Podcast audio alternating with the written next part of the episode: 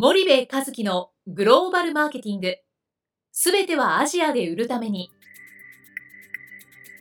ポッドキャスト森部和樹のグローバルマーケティング。すべてはアジアで売るためには、過去10年間で1000社以上の海外展開の支援を行った森部和樹が、グローバルマーケティングをわかりやすく解説します。グローバルマーケティングとは、世界のニーズに応えて利益を上げること。アジアで売るためには、ものづくりプラスグローバルマーケティングを武器とした戦略を持たなければなりません。日本には素晴らしい企業が多く存在します。その企業とともにアジア市場を目指したい。再び、ジャパンアズナンバーワンと呼ばれる時代を作りたい。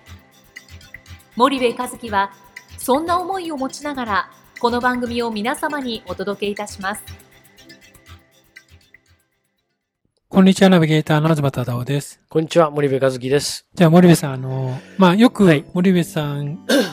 が話す中で、はい、まあ、先進グローバル企業との、はい、まあ、日本企業との比較みたいな形で出てくるんですけども、はい、まあ、そもそも先進グローバル企業の強さっていうのを、森部さんなりに、ちょっとまあ、解説していただくと、はい、どんな感じになるのかなと思って。えー、とまあ、あのちょっとここずっと1年ぐらい B2C のね、消費財のお客さんに特化してるんで、その先進グローバル企業の中でも、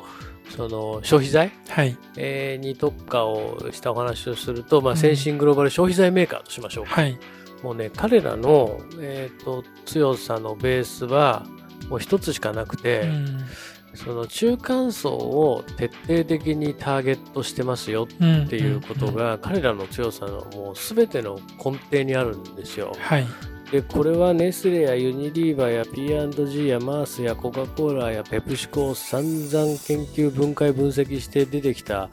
あの非常にシンプルな答えなんだけどもね、うんうん、でもやっぱりそこが僕はもう彼らの最大の強さだと思ってるんですね。はいで、すべての彼らのオペレーションや KPI が、その中間層をターゲットにするっていうことがベースになって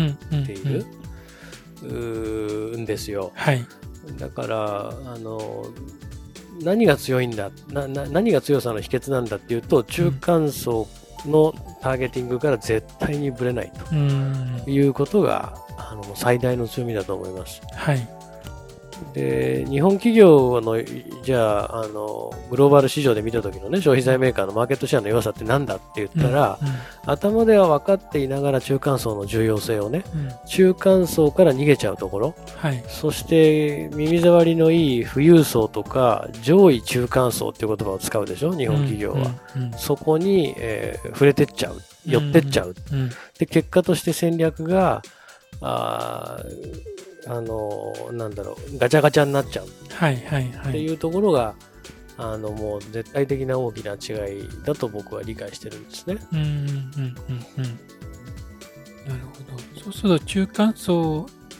どう捉えるかっていうところが非常に重要であると。うん、そうですね。うんで、その中消費財メーカーにとってね、はい、えーと、アジア新興国戦略ってもうやること3つしかなくて、うん、1つは商品開発、はい、これは中間層が欲しいもしくは買うことのできる商品をどうやって開発していくか、うんはい、まあもっとあの平たく言うと製品と価格の現地適合化をどうやるかって話なんですよ。これはその世界標準化をしつつの中での現地適合化をどうやるか、はい、でもっと言うと海外需要に耐えられる生産体制を確立するとかね、はい、えー、海外販売に対応してよりグローバルな生産ネットワークの確立をするとか、うん、つまりは中現地の中間層の人のための商品開発をどれだけできるかっていうことは1個の仕事、はい、で今度は中間層の人たちが買いやすい売り場を、売り場にどうやって商品を流通させるかっていう、はい、いわゆるチャンネルの話ですよね。うんうん、で、えっと、3つ目が、えー、どうやってその売りやすいあ買いやすいチャンネルに並んだね、自社の商品をね、中間層の人たちがどうやったら手に取りたくなるかっていうプロモーションへの投資、うん、もうこの3つしかないんですよやること、うん、で欧米の先進グローバル消費財メーカーはこの3つをひたすら中間層に合わせて中間層のための製品を中間層が買いやすい売り場に並べて、うん、中間層が買いたい気持ちにするためのプロモーションを徹底的にやってるっていう、はい、もうただそれだけなんですよ。で日本企業が悪いのはこの中間層っていうところ頭で分かってるじゃないですか、うん、アジア新興国の最大の市場は中間層の獲得であるっていうことは、はい、頭で分かっていながらも例えば商品開発に関して言うと本音を言えば日本の商品がそのまま売れたらいいなと思ってるわけですよ、うんうんうん、だから商品の現地適合化とか価格の現地適合化が中途半端だしいつまでたっても輸出入商社を使って貿易ビジネスみたいなことをやってるわけですよね、うんうん、で、えー、現地適合化が現地法人があって現地生産工場があるのに生ぬるいと、はい、そもそもそういう商品作んなきゃいけないって分かってたら日本人の駐在員そんなに送り込まないわけですよ。うんうん、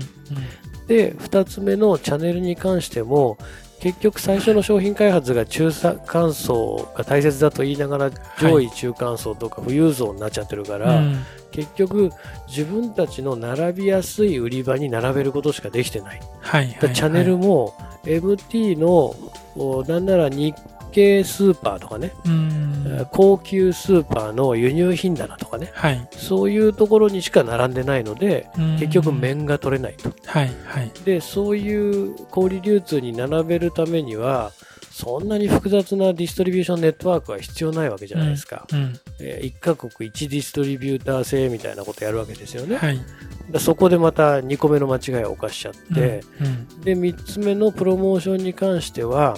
面でチャンネルを抑えてないから、うん、そもそも、えー、面の中間層の欲しい商品開発ができてないから、はい、面でチャンネルを抑えることもできてないわけですよね、うんうん、そうするとプロモーション打ったって ROI が悪いから、うん、当然プロモーションの予算は組まれないと、うんうんうん、そしてうちは P&G とは違うからねユニリーバーとは違うからねっていう言い訳に入ってっちゃうわけですよね、うんうん、でもその並べることと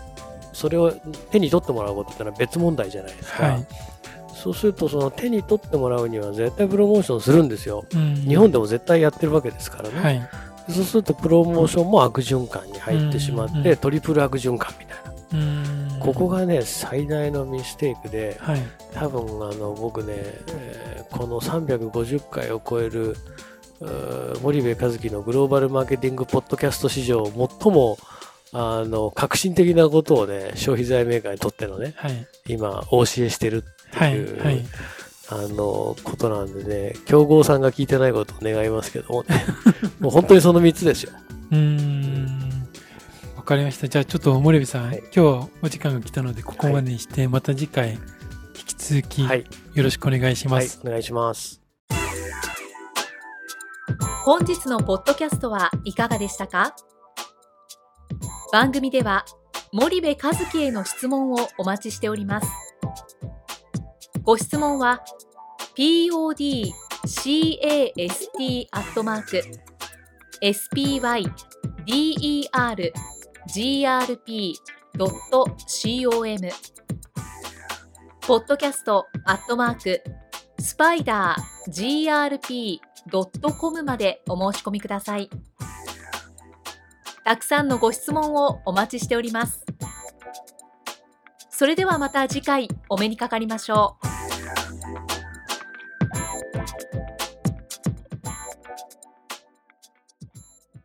森部和樹のグローバルマーケティング。この番組はスパイダーグループの提供によりお送りしました。